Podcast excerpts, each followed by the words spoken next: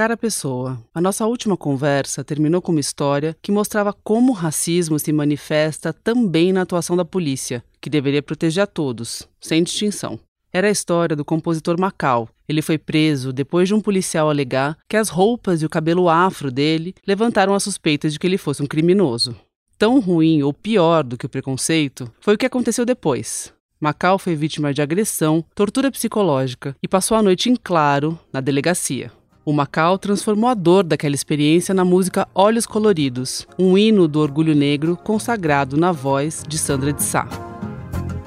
Os meus olhos coloridos me fazem refletir. Eu estou sempre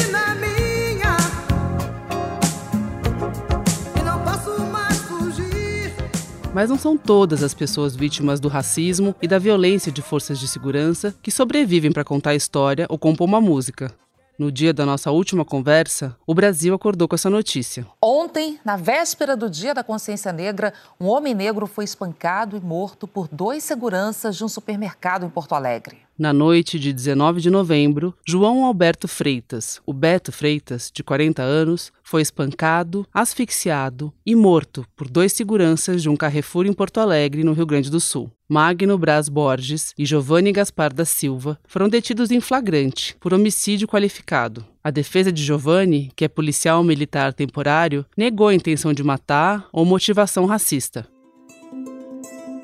Mas por mais chocante que essa história seja, ela está longe de ser inédita ou rara. A violência praticada por agentes de segurança no Brasil é responsável por milhares de mortes todos os anos. Notícia que machuca todos nós como sociedade, até eu digo. Ontem, aqui na capital, um menino de 12 anos foi morto durante uma ação policial no Morro da Costeira. A morte de João Pedro, de 14 anos, comoveu o país inteiro. É mais um menino negro, inocente, morador de comunidade que tem a vida, os sonhos interrompidos por, por causa da violência. Um jovem foi morto ontem, no dia do aniversário dele, depois de ser abordado por policiais militares na zona sul da capital.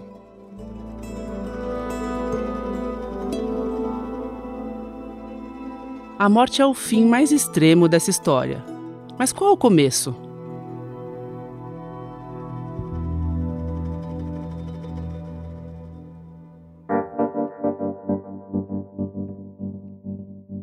Hoje, cara pessoa, a gente vai olhar para a violência policial numa perspectiva de direitos humanos, mas de um jeito diferente. A gente vai olhar para essa violência como um ciclo vicioso, que começa com as violações dos direitos humanos dos próprios policiais e que gera violações de direitos humanos por parte das polícias. Eu sou Fernanda Mena e esse é o Cara Pessoa, o podcast que trata de direitos humanos na prática, uma parceria entre a Folha e a Conectas. Nessa sétima carta, o motor da violência policial. Para a gente poder entender esse fenômeno, eu queria começar te contando a história de uma experiência científica comportamental que se tornou um clássico dos estudos sobre a violência: o experimento de Milgram. Em 1961, o psicólogo Stanley Milgram, da Universidade Yale, nos Estados Unidos, fez um experimento para analisar como pessoas comuns eram capazes de torturar e de matar. Ele queria entender os crimes cometidos durante o nazismo. Eu me perguntei como era possível que pessoas normais, com vidas cotidianas decentes, fossem capazes de agir de maneira tão insensível, desumana e sem nenhuma limitação de consciência. Em quais condições alguém obedece a uma autoridade que ordena atos contrários à sua consciência? O Milgram recrutou 40 voluntários para o experimento e colocou eles com atores que fingiam ser também voluntários. Eles foram divididos em dois grupos, professores e alunos, mas era uma divisão pré-arranjada. O ator sempre caía como aluno e o voluntário como professor. O aluno então era mandado para uma sala e preso a uma cadeira elétrica, enquanto o professor ficava em outra sala, onde havia um controle que acionava choques elétricos que eram dados no aluno toda vez que ele errava a resposta de uma das suas perguntas. Os dois eram separados por um vidro e um supervisor acompanhava tudo. Cada choque elétrico tinha que ser um pouco mais forte que o anterior. A escala de intensidade dos choques prevista pelo equipamento indicava que no ponto máximo o choque era extremamente severo, Milgram queria ver até onde iriam os voluntários. O ator fingia levar os choques, cada vez mais dolorosos, E diante da hesitação ou do questionamento dos voluntários, o supervisor, de maneira fria e direta, pedia: O experimento exige que você continue, por favor. Esse voluntário continua. Lá vão 130 volts. Desde então, esse estudo é usado para explicar como atrocidades acontecem. E Milgram observou que a obediência cega a uma voz de autoridade foi capaz de levar dois de cada três voluntários a aplicar o choque máximo em alguém.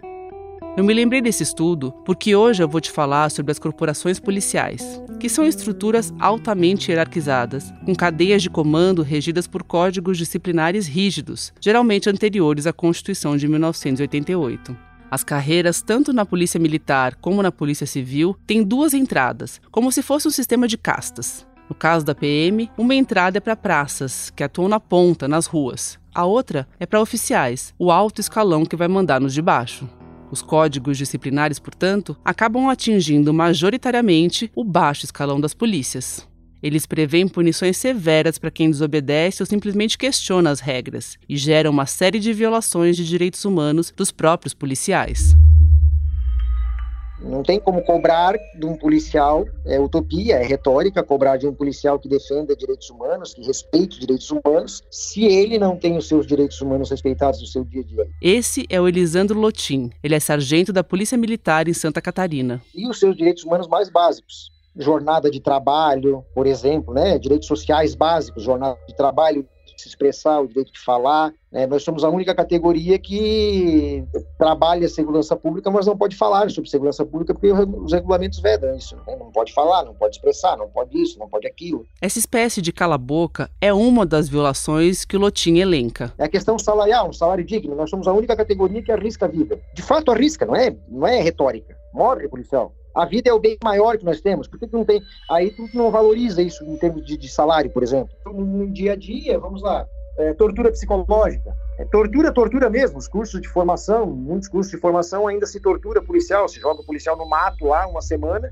fica lá no meio do mato passando fome, apanhando na cara. Um tenente do GAT morreu após ser baleado durante treinamento na Zona Ele é Norte. cabo da Polícia Militar e morreu hoje durante um treinamento com helicóptero. Morreu quando participava do curso intensivo de operações de sobrevivência em área de Entendeu? Aí depois dá uma farda para eles, ó, agora tu vai lá defender os direitos humanos dos outros. Ah, tu não pode bater nos caras. Por questionar certas normas e comandos da PM, o Lotim foi preso administrativamente algumas vezes ao longo da sua carreira. Essas prisões, que podem durar vários dias, são determinadas por superiores hierárquicos contra seus subordinados a partir de falhas que podem parecer bobas, como tá com a bota sem engraxar ou chegar 15 minutos atrasado no serviço. Segundo Lotim, esse tipo de punição era muitas vezes usado como um instrumento de controle e de vingança. E foi por isso que ele se envolveu na elaboração de um projeto de lei, aprovado em 2019, que colocou fim às prisões administrativas nas PMs. Isso, para além de aviltar o direito humano básico à liberdade do policial, isso também é um baita de um prejuízo para a administração pública, porque é um policial a menos na rua. E isso revolta, e o pior, e aí que está a grande questão, para além da revolta interna, isso lá na, na, na ponta, né, depois, isso acaba gerando um, um profissional revoltado que vai, que reflete isso nas ruas, né? Não tem como não refletir, né? Seria utópico dizer que não reflete, né? É a mesma coisa que dizer que o policial não sente, não tem sentimentos, né? Aí tu não tem os teus direitos respeitados, tu se vê como diferente, tu se sente diferente. Para além disso, o próprio militarismo como um todo se coloca como sendo uma ilha. Não é à toa que os militares são tão corporativistas. Giram em torno de si mesmos. Então tu tem um caldo perfeito, os ingredientes perfeitos para formar um, abre aspas, monstro nas ruas. Para o Lotim, a formação do policial como alguém à parte da sociedade, com códigos e regimes específicos e um cotidiano de violações, ergue um muro entre segurança pública e direitos humanos. É, é um processo de formação ideológica permanente constante.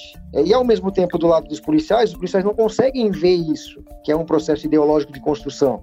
E aí eles não conseguem, inclusive, se ver enquanto cidadão, se ver enquanto detentor desses direitos humanos. O sofrimento imposto pelo treinamento e pelos ritos de passagem, as punições administrativas desmedidas e a falta de apoio material e psicológico para um trabalho cercado de tensão e de perigos reais abrem caminho para o domínio da chamada subcultura policial. Para entender melhor como isso funciona, eu fui procurar um pesquisador que eu soube ter acabado de concluir um doutorado sobre o tema no Instituto de Psicologia da USP. O que eu não sabia é que eu já conhecia ele de muitos anos atrás. Você entrou em contato comigo, Fernando? Aí a sua voz, falei, caramba. Esse é o Adilson Paz de Souza. E onde eu conheço. Entrevista eu nunca dei para ela, acho algum seminário, algum, algum, enfim. Depois de ter entrado em contato com a Dilson, eu me toquei que eu tinha conhecido ele em um curso de extensão na USP, organizado pelo Núcleo de Estudos da Violência, sobre a história da violência na sociedade brasileira. Isso faz tempo, hein? Não sei se foi 2003 ou 2004. É um desses dois aí, 2003 ou 2004. Foi o primeiro curso de violência que eu fiz. Também foi o primeiro curso sobre violência que eu fiz, a partir de uma inquietação que o jornalismo me trouxe. Eu queria entender melhor o que estava por trás dos crimes, das violações de direitos e da violência policial que cada vez mais cruzavam as minhas reportagens. Foi nesse curso que eu aprendi, por exemplo, que desigualdade, não pobreza, é que tende a gerar violência. E que as nossas primeiras polícias surgiram no Brasil Império como guardas armadas das elites escravocratas. Entre as suas funções, por exemplo, estava a tortura de pessoas escravizadas, algo que era permitido por lei até a abolição de 1888. Ou seja, violência, tortura e racismo estavam na gênese dessas instituições no Brasil. Depois, essas forças passariam por um processo de militarização, bem antes de 1964, que marca o início da ditadura militar mas foi nos chamados Anos de Chumbo, sob o comando centralizado das Forças Armadas, que a segurança pública seria impregnada com a noção de guerra contra o inimigo, na época, comunistas e subversivos, e com a ideia de que direitos e garantias eram um empecilho a esse propósito. Nesse curso, eu também entendi que o processo de redemocratização e mesmo a Constituição de 1988 tinham feito muito pouco para mudar essa realidade. Mas o curso ainda me surpreenderia para além dos textos e dos debates. Um dia, o Adilson chegou para a aula fardado. Ou melhor, o hoje tenente-coronel Adilson Paes de Souza. Foi um choque. Eu não tinha ideia de que ele era um policial militar. E ver um PM discutindo violência na sala de aula me fez enxergar a polícia de um outro jeito. Nesse meu reencontro com o Adilson, eu perguntei para ele quem era aquele cara que dividia a sala comigo mais de 15 anos atrás. Já era uma pessoa que estava inquietada com determinados discursos havidos das autoridades sobre a questão da, da falha individual e que via que esses fatos que as autoridades narravam como falha individual aconteciam várias vezes na semana, no mês, até vezes mais uma vez por dia, ou seja, não era uma, uma questão de uma falha individual. O Adilson, assim como eu e como tantos brasileiros, estava incomodado com as explicações que eram dadas para o fenômeno da violência policial. Para ele, não eram casos isolados. Só que, ao contrário de mim e de tantos outros brasileiros, o Adilson tinha uma compreensão mais complexa do envolvimento dos seus colegas em homicídios. Vamos falar de subcultura policial, que é uma espécie de treinamento dentro do treinamento. São valores compartilhados pelo grupo e que são tão fortes eles são tão fortes que eles são maiores que as normas oficiais da corporação, da instituição. Então, essa, essa subcultura policial são um conjunto de valores, atitudes e normas amplamente compartilhadas entre os policiais que creem que essas normas são hábeis para auxiliá-los a lidar com os, os problemas nos seus ambientes de trabalho. Essa subcultura possui linguagem, gíria, jargões, gestos, valores e tra tradições e costumes próprios. Essa subcultura policial está de alguma forma ligada com a lógica militarizada e de grupo presente no cotidiano dos policiais. Há também a questão é, do processo a que é submetido o jovem que entra na instituição policial. Ele vem do mundo civil e entra numa instituição policial militar. Autores indicam, e eu concordo com esses autores, de que as escolas de formação são instituições totais. E o, o, ingresso nessas instituições totais, ou no caso o civil, quando entra na escola de formação, ele é submetido a um processo de violência física, verbal, é, emocional que o, o, autor americano, o Irving Goffman, vai chamar de processo de modificação do eu, que consiste no desenvolvimento de atividades planejadas, ou seja, nós temos trotes violentos, humilhações, privações de, de, de água, de comida, de sono, ritos de passagem calcados na violência, na humilhação e na virilidade, que visa provocar a desestabilização do eu, ou seja, para que essa pessoa perca as suas referências anteriores, e aí que vise a morte do eu civil para criar, forjar o eu do guerreiro, o eu militar. Na nossa conversa, o Adilson disse que os estudos ajudaram ele a elaborar os processos pelos quais ele passou ao longo da carreira e ver como esse sistema alterou também os seus colegas. É uma questão de uma estrutura viciada, doente, que gera sofrimento e gera seres desequilibrados produzindo atitudes nocivas e muitas vezes, mas muitas, muitas vezes letais. E tem um dado que não deixa dúvida de que tem algo realmente doente nas corporações policiais do Brasil. O número de suicídios de policiais militares em São Paulo aumentou mais de 70% em 2018 com relação ao ano anterior. Já é a maior causa de mortes de policiais civis e a segunda de policiais militares, atrás apenas das mortes em confronto. Mas o Adilson também diz que todo esse conhecimento sobre as causas de atitudes nocivas de alguns policiais não exime ninguém de culpa por violações e mortes. Não passa pano para a violência cometida pela polícia. E ele sabe exatamente quem é que vive o terror das consequências sociais dessa estrutura. Sujeição criminal, determinadas pessoas são caracterizadas como criminosas, não tanto pelo, pelo crime que praticou, mas por serem portadoras de determinadas marcas sociais, econômicas ou raciais. No popular, preto, pobre, morador de periferia. Esse é o suspeito padrão, é a definição padrão do, do inimigo. Esse suspeito padrão é o alvo preferencial do modelo de segurança pública que a gente adotou no Brasil. Um modelo baseado menos em investigação e mais no policiamento ostensivo, aquele feito pela polícia militar nas ruas da cidade, em rondas, blitz e abordagens que podem resultar em prisões em flagrante ou em confrontos. No dia 28 de novembro de 2019, Denis Guilherme dos Santos Franco, de 16 anos, um jovem negro, morador da periferia leste de São Paulo, sofreu mais uma abordagem policial. Quem conta é a Fernanda Garcia, irmã mais velha do Denis. Inclusive teve um, um quadro que ele tomou e ele comentou pra minha mãe, nossa mãe, direto, você é louco, não posso fazer nada, tô na rua já tomo um quadro. Aí a mãe falou, ah, ainda bem, né? Sinal que tem polícia na rua. Isso foi na quinta-feira.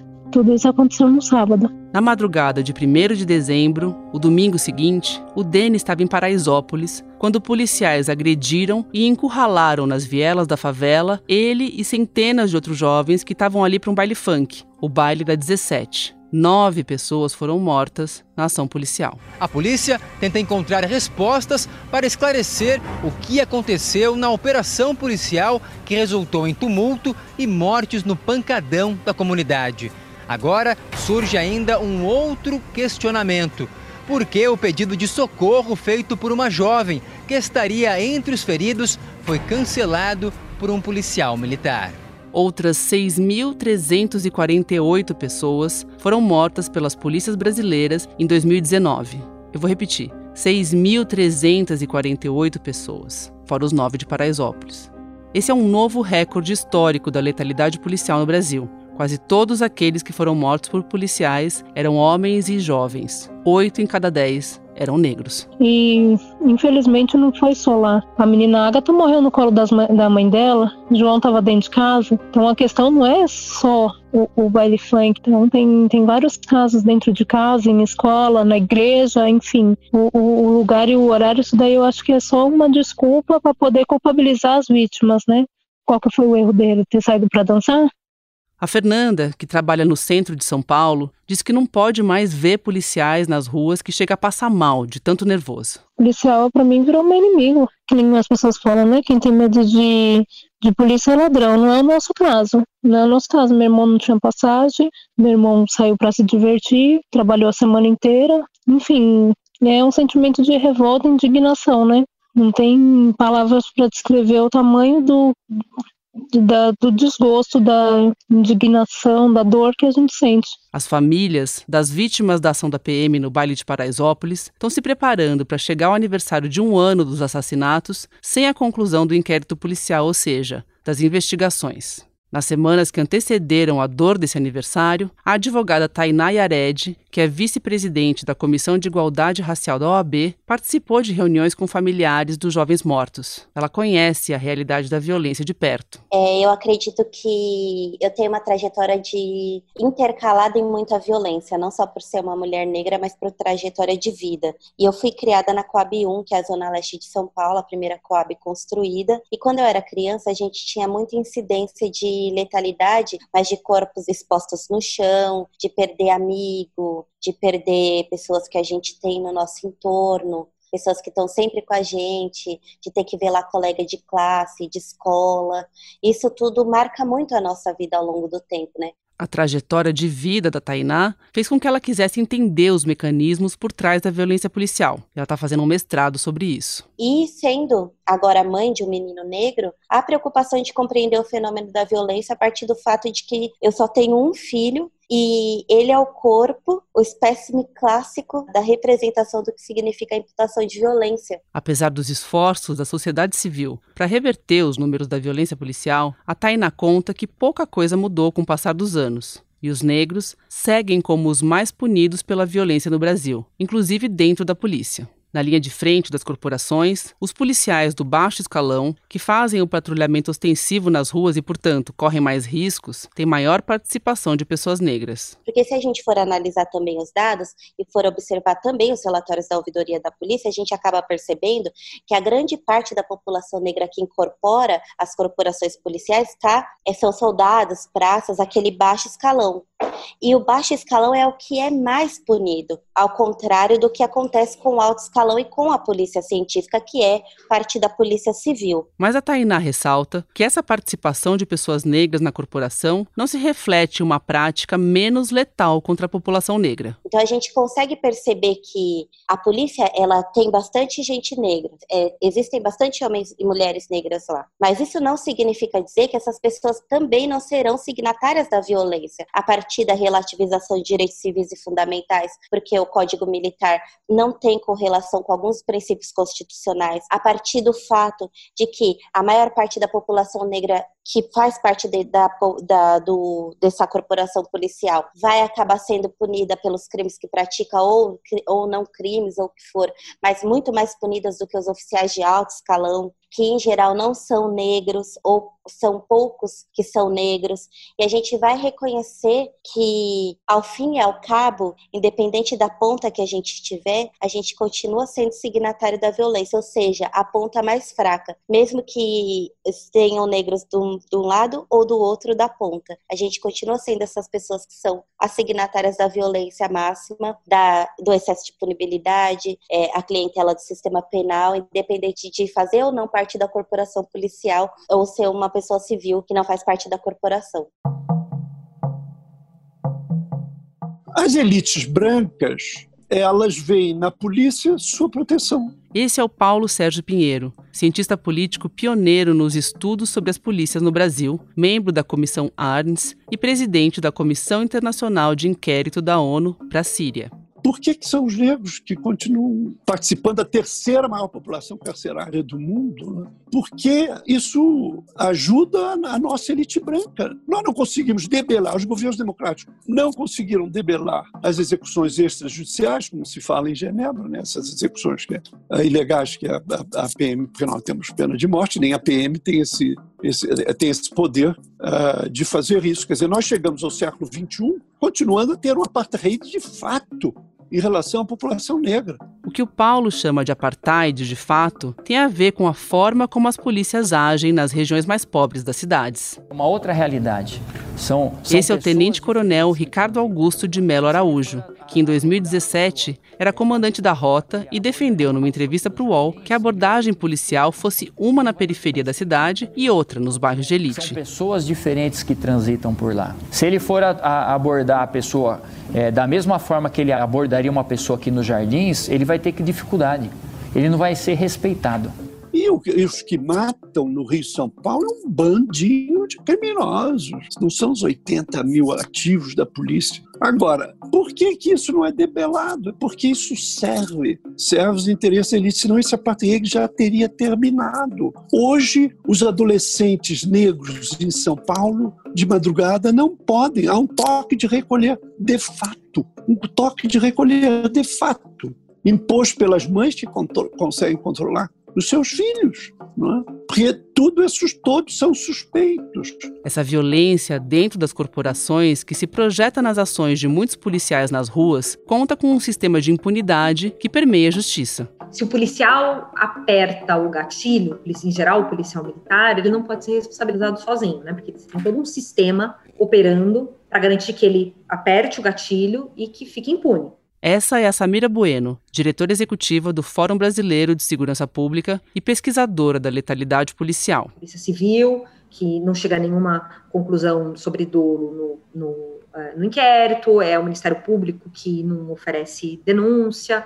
Uma pesquisa ainda inédita do Fórum Brasileiro de Segurança Pública, financiada pelo CNPq, apontou que de todos os inquéritos de mortes provocadas pelas polícias que chegaram ao Ministério Público de São Paulo em 2016, 87,5% deles foram arquivados. Isso dá quase 9 a cada 10 investigações sobre mortes provocadas por policiais em São Paulo, todas arquivadas. Os protocolos de uso da força são baseados em ciência. Agora, isso não pode ser um cheque em branco, isso tem que ser regulado. E quem deveria regular isso, primordialmente, é o Ministério Público. Agora, se o Ministério Público diz, olha, é, a gente vai inocentar todos os casos, porque afinal são homens honrados, honrosos, são homens da lei, a sociedade é muito violenta, existe crime organizado, e a gente não quer punir policial, porque de algum modo é essa a mensagem quando você tem né, a maior parte dos casos sendo prontamente arquivados, você está dizendo para esse policial que mata por vocação, olha, pode continuar. É, é, é isso mesmo que o Estado espera de você. A Samir explica que, além da impunidade, estudos já apontaram que o discurso do comando importa para a violência policial, como a gente já viu lá no experimento do Milgram. Quem que é o chefe da polícia? O governador. Quem são as autoridades políticas que estão falando com esse público? Quando você tem o presidente da República vocalizando a ideia de que bandido bom é bandido morto, quando você tem os governadores, e isso aconteceu no processo eleitoral, tanto em São Paulo quanto no Rio de Janeiro, de governadores que estavam legitimando a violência policial como uma, né, um instrumento de controle do crime, a mensagem que você está dando para esse policial ali na ponta é que, cara, faz o que você quiser, que não vai acontecer nada com você, você não vai ser punido. É, no limite, é isso que ele está dizendo o, bandido de fuzil vai ser abatido. Uma ordem aos policiais militares que assim o Código Penal determina, a ordem não é minha, está na legislação penal. Diante de qualquer ameaça à população, risco de morte, reagir, ele vai para o cemitério. Portanto, em São Paulo, a partir de agora, imobilização do bandido que estiver armado. Se ele ainda assim reagir, ele não vai para a delegacia nem para a prisão, ele vai para o cemitério. Então, é isso, né? Não tem como a gente dissociar esse discurso das autoridades políticas que incentivam é, a violência policial do que os policiais estão fazendo no dia a dia. Problemas no treinamento, subcultura policial, militarização, violações de direitos humanos, domínio das elites. Essa combinação de fatores faz girar o motor da violência policial que atinge tanto a polícia como quem ela deveria proteger. Lembra do Lotim, sargento da PM que a gente ouviu lá no começo dessa história? Ele tem um palpite para acabar com esse ciclo vicioso da violência. No, momento em que a polícia se tornar transparente, né, as, as máscaras caem, né? E aí você descobrirá que nós não somos polícia de sociedade, nós somos polícia de Estado. Meu dever é proteger o Estado e o status quo os 15% bem aquinhoados da sociedade. Os outros 85% eu tenho que controlar. Essa barreira que se constrói entre direitos humanos e policiais é uma barreira construída ideologicamente para que a gente consiga ainda se manter no status quo. Né? Porque se tu quebrar essa barreira, direitos humanos e polícia, o policial se começa, vai começar a se perceber enquanto, cidadão, porque esses direitos humanos também são dele. Percebe? Então, assim, ó, a ideia é desideologizar a polícia, tirar a lógica belicista repressiva e militarizada de segurança pública. E aí, a partir disso, nós começamos a quebrar, a romper o muro que separa a segurança pública de direitos humanos. E talvez aí a gente possa criar um novo modelo de polícia que mate e morra menos e que funcione melhor. Esse foi o Cara Pessoa, podcast sobre direitos humanos, que é uma parceria da Folha com a Conectas. Eu sou Fernanda Mena, a edição de som é de Natália Silva, que assina comigo o roteiro. Os episódios usam áudios de TV Globo, Band, UOL, Record e SBT. O Cara Pessoa tem episódios publicados às sextas, às 9 horas da manhã, nas principais plataformas de podcast. Segue a gente lá no seu aplicativo preferido para não perder nenhum episódio e compartilha com alguém que você gosta. Na semana que vem, a gente volta a se encontrar para falar sobre trabalho. Até lá!